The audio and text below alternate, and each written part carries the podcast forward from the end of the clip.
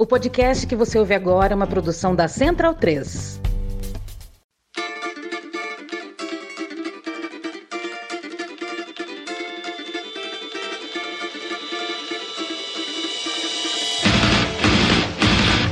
Ouvintes da Central 3, sejam bem-vindos. Eu sou Fernanda Castro e esse é o seu Lado B Notícias, o semanário de notícias do Lado B do Rio, com temas que precisam de uma atenção maior, mas de forma mais objetiva. Para ouvir debates de maneira mais profunda, continue ligados no nosso programa de sexta. Vamos para os nossos recadinhos. Que tal vestir a camiseta do seu podcast favorito? Acesse www.zetanossa.com.br compre a camiseta do lado B. A brusinha tem uma estampa estilizada com a famosa frase da vinheta de abertura do podcast. Do lado de cá não tem caô. Tá lindona, aposto que você vai querer comprar, hein? E tem mais. A Zeta Nossa também oferece uma mamatinha para o nosso ouvinte. 15% de desconto nas compras no site usando o cupom lado B15 vai lá em www.zetanossa.com.br, vê as estampas lindonas e compre a sua camiseta do lado B. Aproveite e siga arroba Zetanossa no Twitter e no Instagram. O Lado B do Rio é um veículo independente financiado unicamente pelos ouvintes. Se você quer e pode nos ajudar, seja um apoiador ou apoiadora do Lado B pela Orelo. A partir de R$ reais você já colabora com a gente e, de quebra, poderá ouvir conteúdos exclusivos. O aplicativo da Aurelo é gratuito e você poderá apoiar o Lado B e os outros podcasts que quiser, mas somente via cartão de crédito, por enquanto, tá bom? Você também pode escutar e apoiar pelo navegador digitando escute.orelo.audio barra Lado B do Rio. A Aurelo é a primeira e única plataforma que remunera os produtores a cada play. Recomendamos ouvir o Lado B pela Aurelo e, para quem quer nos apoiar ou já nos apoia, dê preferência para nos apoiar pela Aurelo. Mas não se esqueça, tanto o lado B do Rio quanto o lado B Notícias seguem gratuitos e livres semanalmente em qualquer plataforma. O sorteio para apoiadores e apoiadoras do lado B é um oferecimento da Camisa Crítica. Acesse www.camisacritica.com e confira as camisetas, bolsas, pôsteres, bandeiras e adesivos com estampas lindonas e de luta. Aproveite o desconto de 10% nas compras com o cupom Lado B. Siga arroba Camisa Crítica no Twitter e no Instagram. Camisa Crítica, criada para uma esquerda que não tem medo de dizer seu nome.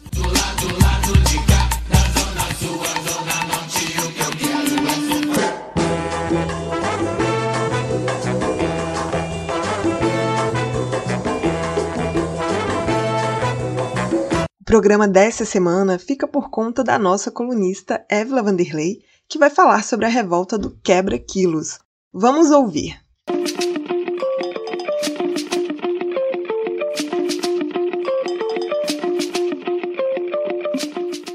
Um dos temas tratados pelo marxista italiano Antonio Gramsci nos Cadernos do Cárcere é a história dos grupos sociais subalternos. De acordo com Gramsci, a história dos grupos sociais subalternos é necessariamente desagregada e episódica, o que significa que toda e qualquer resistência e luta dos grupos oprimidos tendem a ser rompidas pelos grupos dominantes. E estes, ao contarem sobre as batalhas travadas, costumam demonstrar que as insurreições, as revoltas e as rebeliões já estão encerradas, que os revoltosos foram esmagados. E no fim, o que vai para o livro de história não é apenas a versão dos vitoriosos, mas também a ideia de que o grupo oprimido está na condição de subalternidade porque é pacífico, passivo e pode facilmente ser subjugado. Ao refletir sobre isso, resolvi abordar uma das histórias que ocorrem nas margens do Brasil, que é a Revolta do Quebra-Quilos, um movimento que ocorreu ainda no período do Brasil Império e que teve como protagonistas trabalhadores livres e escravizados do Nordeste brasileiro há quase 150 anos. Uma revolta que começa em 31 de outubro de 1874 e se encerra no início de 1875, após forte repressão do Império. Em primeiro lugar, esse tema nos ajuda a conhecer ainda mais a luta do povo que foi escravizado e até hoje sofre com racismo, o pilar que sustenta a estrutura social brasileira. Em segundo lugar, também mostra que existe luta e história dos grupos sociais subalternos para além do eixo Rio-São Paulo. No mês da consciência negra, a revolta do quebra-quilos se mostra um capítulo muito importante da história do Brasil. E para falar sobre o assunto, eu entrevistei o professor de História e pesquisador do tema da Universidade Federal de Campina Grande, Luciano Mendonça. Para começo de conversa, o quebra-quilo foi uma das maiores revoltas populares da história do nosso país. Teve início no, no final do mês de outubro de 1874 e reuniu verdadeiras multidões, né, repudiando um conjunto de medidas na época do Brasil Império né, escravista, mesmo que uma conjuntura de crise, mas que atingia duramente né, o, as condições materiais de existência, de vida da grande maioria da população à época, né, constituída de escravizados, né, homens e mulheres escravizados, que era a base ainda da sociedade, e uma legião crescente de homens livres pobres do campo e da cidade, que não tinham direito à terra, a, ao mínimo necessária. Numa conjuntura de crise como essa da segunda metade do século XIX, em que o quebra-quilos está inserido tanto regionalmente como nacionalmente como internacionalmente, atingia duramente o dia a dia daquela população que já vivia numa situação muito diversa de exploração, de opressão por parte dos grandes proprietários, das forças de repressão do império, dos capitães de mato, da Guarda Nacional, do Exército e das outro, as outras forças de repressão que existiam, como hoje, num contexto contexto diferente, capitalista, para manter a ordem dos de cima sobre os de baixo. Mas a luta de classes atingiu um grau tal que levou a uma das maiores revoltas populares da nossa história, não só do século XIX, mas de todo o nosso processo formativo. Participaram da revolta trabalhadores livres pobres da cidade do campo e também escravizados. Tudo começou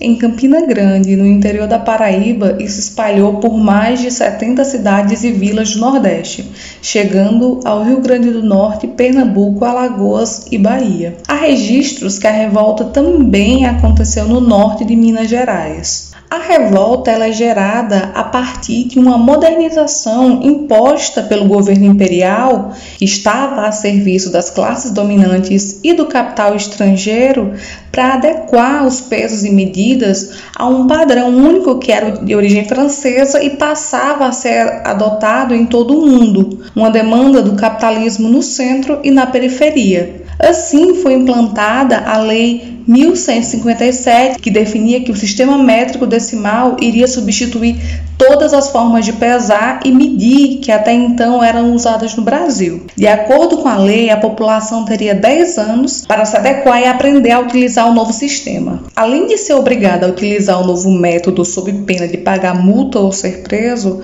a população tinha que pagar também pelos pesos e balanças. Para piorar ainda mais a situação, houve um aumento nos impostos de quem tentava vender os produtos a ponto de tirar todo o valor da mercadoria. Começou aqui no Nordeste porque, naquele contexto né, da segunda metade do século XIX, o Brasil passou a sofrer uma série de transformações que passou a ser hegemonizada pelas classes dominantes do Centro-Sul. Os senhores de café, né, que despontaram como a principal fração da classe dominante brasileira ao longo do século XIX. E as velhas classes dominantes tradicionais, açucareiras, né, pecuaristas e, e algodoeiras, né, que era a base das frações dominantes do Nordeste, foram perdendo posição. Então, essas medidas atingiram diferentemente os estratos das classes dominantes nacional e principalmente as camadas populares. Então o Nordeste vive uma crise ainda mais acentuada, daí um pouco ele ter sido o epicentro dos eventos, denominados de quebra-quilo. Né? É no dia 31 de, de outubro de 1874, que é quando começa exatamente o movimento, numa feira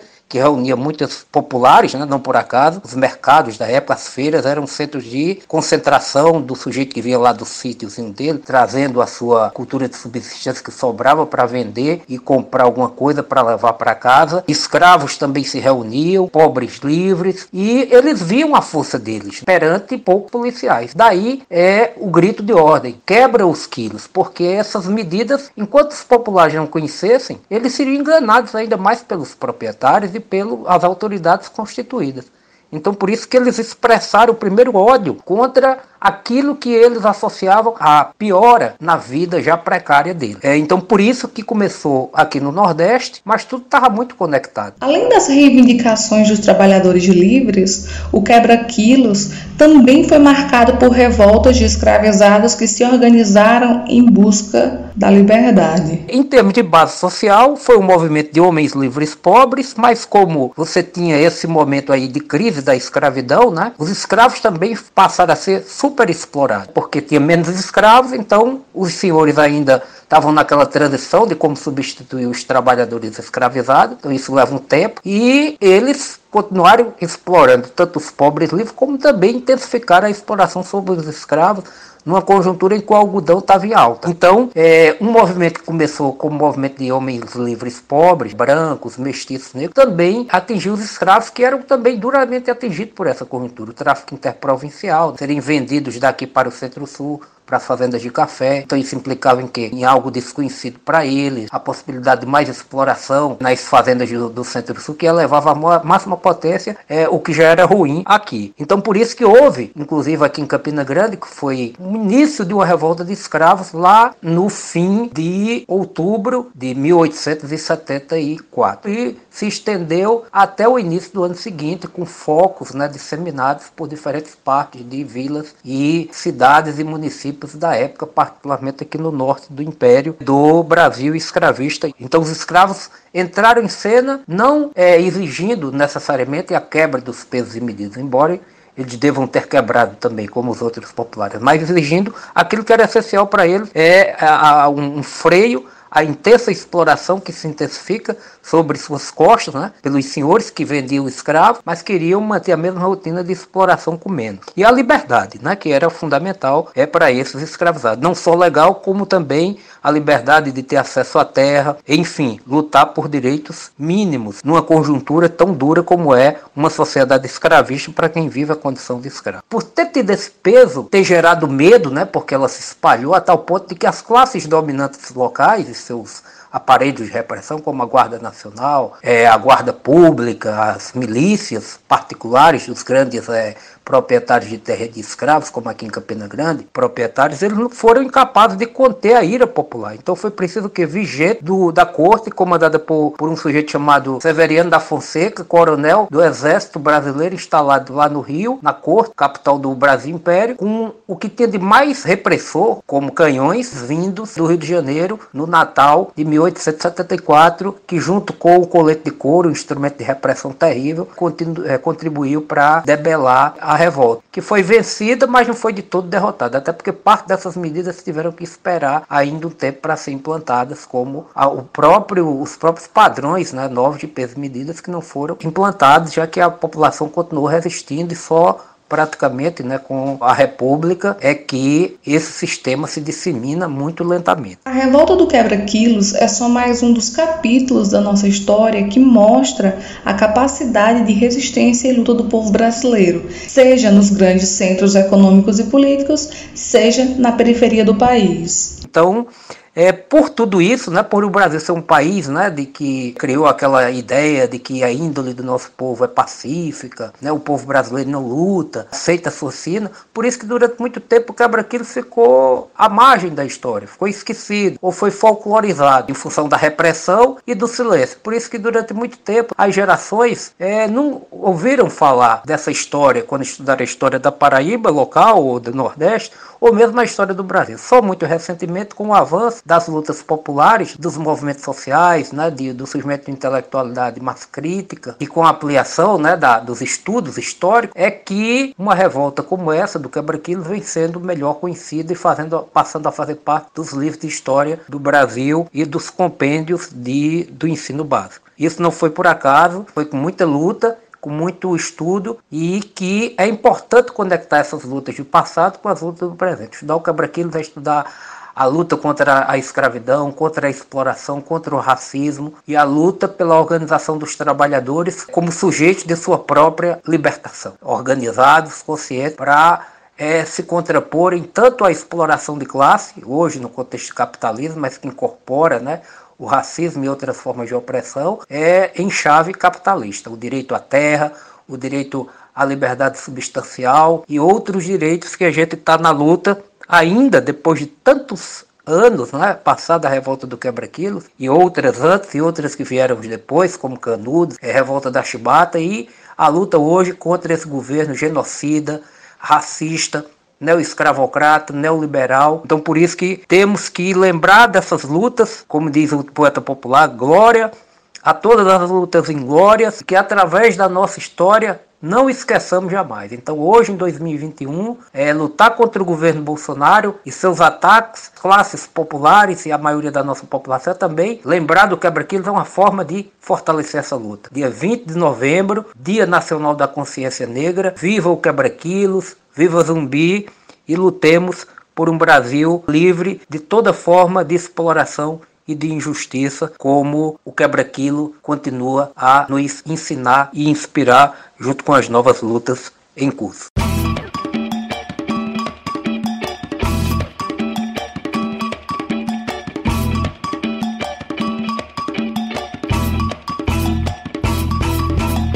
As trilhas desse programa foram o Drama da Humana Manada, da banda É o Efecto, Eu Tá Vendo no Copo, de Noriel Vilela, Salvador, e Apache da banda Ifar Afrobeat. Fique ligado no nosso programa de sexta e até semana que vem.